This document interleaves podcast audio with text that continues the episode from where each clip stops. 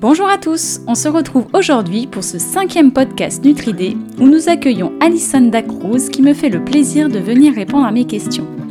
Dans ce podcast, nous aborderons l'importance de l'expertise de la diététicienne du nourrisson jusqu'à la personne âgée et plus particulièrement chez l'enfant et l'adolescent.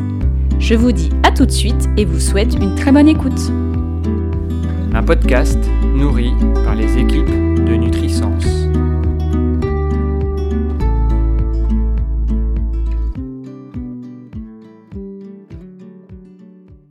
Bonjour Alison, merci d'être venue participer à ce cinquième podcast du réseau Nutridé. Je te laisse te présenter. Bonjour Aline, euh, je te remercie de m'accueillir. Donc moi je suis Alison Dacruz, je suis diététicienne nutritionniste. Euh, je suis diplômée depuis bientôt 10 ans et actuellement donc, je travaille euh, en activité libérale et également en EHPAD. Peux-tu nous parler des différents profils de patients que tu accueilles à la fois ton cabinet et les profils de résidents que tu rencontres en EHPAD? Oui, alors à l'EHPAD, donc forcément il s'agit de patients âgés, polypathologiques.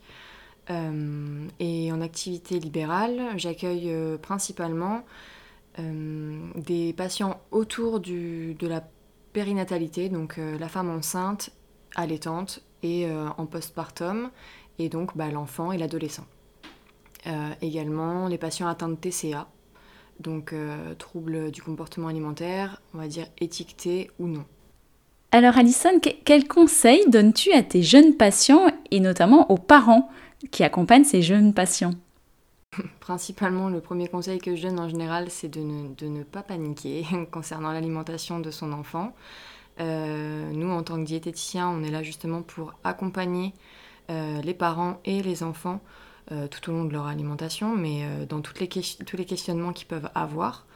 donc, que ce soit pendant la grossesse, que ce soit après, donc la diversification de l'enfant par exemple, souvent pose beaucoup de questions.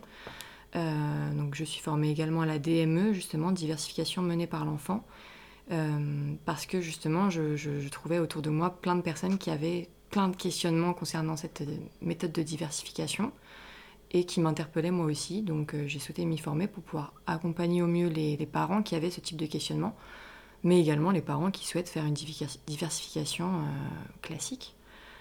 Euh, et c'est pareil, par exemple, concernant l'allaitement, j'ai souhaité me former un peu plus à l'allaitement pour pouvoir accompagner davantage les mamans qui souhaitent allaiter et également celles qui ne souhaitent pas allaiter, mais avoir un peu tout ce panel d'informations pour pouvoir accompagner le plus possible les parents dans tous les questionnements qui, leur sont propres et qui nous sont propres quand on est parent. Euh, j'accompagne également les enfants qui peuvent avoir des problématiques de, surpoids ou d'obésité, notamment avec le réseau REPOP. Euh, et je me suis également formée en réalisant un DU euh, nutrition et obésité de l'enfant et l'adolescent, pour pouvoir justement accompagner le plus possible les parents, parce que les problématiques de poids sont quand même des problématiques qui, qui, créent beaucoup de craintes chez les parents, euh, surtout dans la société actuelle. Donc euh, c'était important pour moi de pouvoir avoir le plus de, billes possible pour pouvoir les accompagner et les aider. C'est intéressant ce réseau REPOP. Peux-tu nous en parler, nous expliquer un peu le fonctionnement et comment vous suivez les patients au quotidien? Oui, bien sûr. Donc le réseau REPOP, c'est un réseau de soins qui permet, euh, via des financements par l'ARS, d'accompagner donc les enfants et les adolescents pour le coup pour le REPOP, donc jusqu'à 18 ans, euh, dans le cadre de la prise en charge du surpoids et de l'obésité. Euh, donc ce sont des enfants qui vont devoir euh, passer par un parcours via d'abord le médecin agréé par le REPOP, qui va donc émettre un diagnostic. Et euh, par la suite, une fois qu'ils sont entrés entre guillemets au sein du réseau, donc c'est une prise en charge euh, qui est gratuite pour les parents, hein, du moment c'est juste une charte entre guillemets à, signer. Euh, et bien une fois qu'ils sont entrés dans le réseau, ils ont la possibilité d'avoir plusieurs accompagnements, notamment donc un accompagnement diététique, donc avec une diététicienne formée également par le réseau, un accompagnement psychologique, donc avec pareil des psychologues formés par le réseau. Et il y a aussi euh, la possibilité d'avoir accès à de l'activité physique adaptée, donc avec euh, des appâts, donc également formés par le réseau. donc moi en tant que diététicienne, donc j'accompagne les, enfants. bien souvent c'est une première prise en charge qui dure deux ans. Donc on a, on va dire, sept consultations sur deux ans. Bien souvent c'est à peu près quatre la première année, trois la seconde. Et ça peut être réévalué par la suite. Donc on a un petit peu on va dire, euh, la possibilité d'accompagner comme on veut notre, notre patient. Et la formation qu'on nous, donne nous permet juste d'avoir à peu près tous euh, les mêmes bases euh, concernant l'accompagnement de l'enfant en surpoids ou en obésité. sachant que je pense que le maître mot, c'est la bienveillance.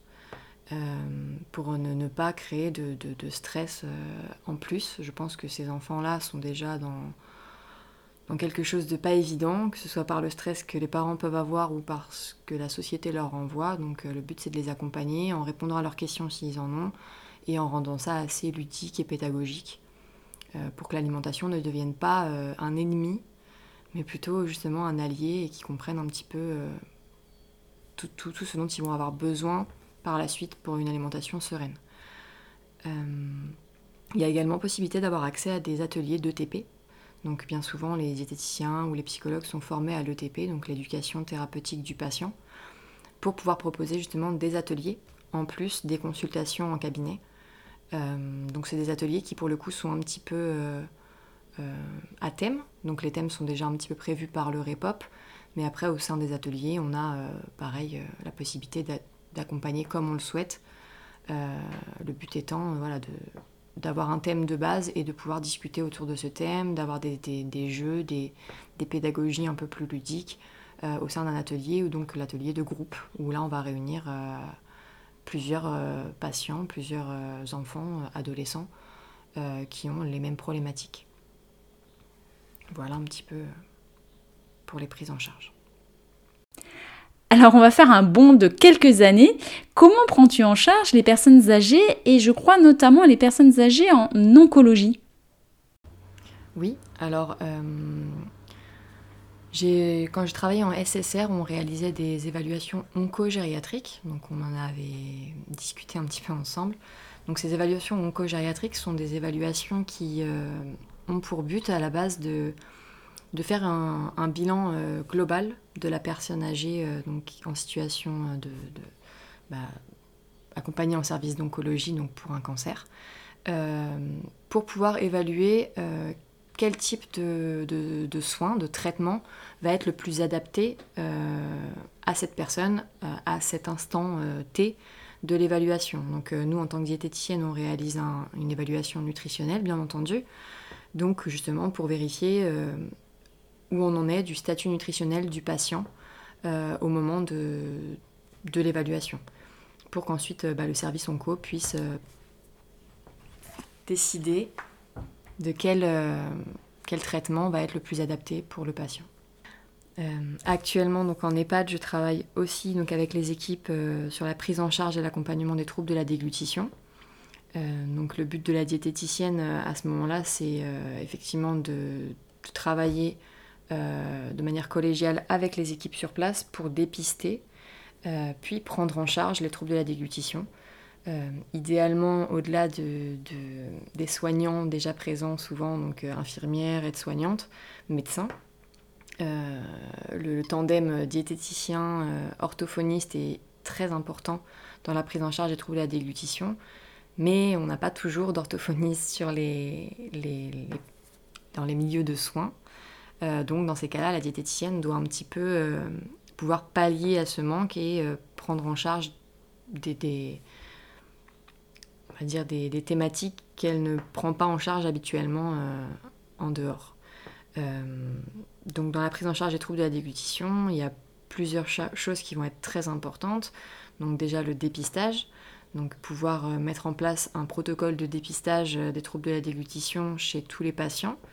Euh, souvent, c'est à l'arrivée, on crée euh, un protocole qui souvent est propre à chaque, euh, à chaque hôpital, mais qui bien souvent reprend les mêmes, les mêmes thématiques. Donc, ça va être des, tests, par exemple, avec un verre d'eau à température ambiante, à faire boire par le résident en une seule fois, et vérifier un verre d'eau plate, vérifier ses, ses, capacités de déglutition via, via cette, ce test Et de là, on va pouvoir déduire si, oui ou non, il y a une, dysphagie, donc un trouble de la déglutition, au liquide par exemple, et adapter donc déjà au moins l'hydratation de ce résident. Puis on pourra ensuite effectuer des, tests pour la déglutition des, solides. On va utiliser l'échelle de gradation IDDSI qui nous permet de, partir d'une texture la plus euh, lisse possible en allant vers une texture la plus euh, entière, peut-être granuleuse, en tout cas à, risque possible, donc ce qui, ressemble à une alimentation normale entre guillemets, mais qui peut potentiellement euh, créer un risque chez quelqu'un qui, qui peut avoir des troubles de la déglutition. Donc si je peux par exemple euh, redonner quelques petits items qu'on met en place, en tout cas après dans la prise en charge et dans l'accompagnement, euh, quand euh, un patient est à risque ou fait des troubles de la déglutition, ce qui est très important, c'est de vérifier son installation, déjà quand il est à table, euh, qui soit dans une ambiance qui soit calme, donc on évite effectivement la télévision ou la radio ou d'être euh, en train de lui raconter euh, notre super anecdote. on attend après le repas. Donc l'installation, effectivement, que ce soit installé au fauteuil ou même la position de, la tête ou du dos dans le fauteuil. on va ensuite vérifier l'installation même de, la table, c'est-à-dire que tous les éléments puissent être à disposition de la personne en fonction de ses difficultés. Euh, si la personne a besoin euh, d'aide pour manger, parce que ça peut arriver que des patients, au-delà des troubles de la digestion, aient des troubles pour se, nourrir eux-mêmes, dans ces cas-là, ben, on vérifie que soit ils ont les ustensiles adéquats, soit qu'ils ont les ustensiles adéquats, ou bien que euh, le soignant qui vient l'aider à manger s'installe de la manière la plus adéquate aussi. C'est-à-dire qu'on se met bien euh, en, bas du patient, c'est-à-dire euh, pour qu'il puisse nous voir et qu'il n'ait pas à lever la tête pour manger. Euh, qu'on se mette bien du côté hémiplégique si le patient est hémiplégique. et qu'on puisse, si c'est à nous de lui donner à manger, faire en sorte de maintenir une position de tête qui soit fléchie vers la poitrine pour ne pas se retrouver en, ouverture des voies aériennes et donc provoquer des, risques de fausse route pour le coup. Donc tout ça, c'est plein de petites choses au final à vérifier et à, et à connaître. Et donc la diététicienne a aussi donc un rôle de formation et d'information auprès et des soignants et potentiellement des familles en EHPAD, parce que les familles aussi euh, sont, euh, ont un rôle clé. Et, euh, et donc la diététicienne intervient un petit peu dans tout ce, ce secteur-là. Donc, en conclusion, la diététicienne a sa place tout au long de la vie d'une personne, de la naissance jusqu'à la personne âgée. L'accompagnement, l'éducation nutritionnelle des jeunes sont des enjeux de santé publique, euh, notamment dans cette société qui est quand même très connectée et où parfois euh, ce sont des jeunes aussi mal informés. Merci Alison pour ce que tu fais. Merci Aline. Retrouvez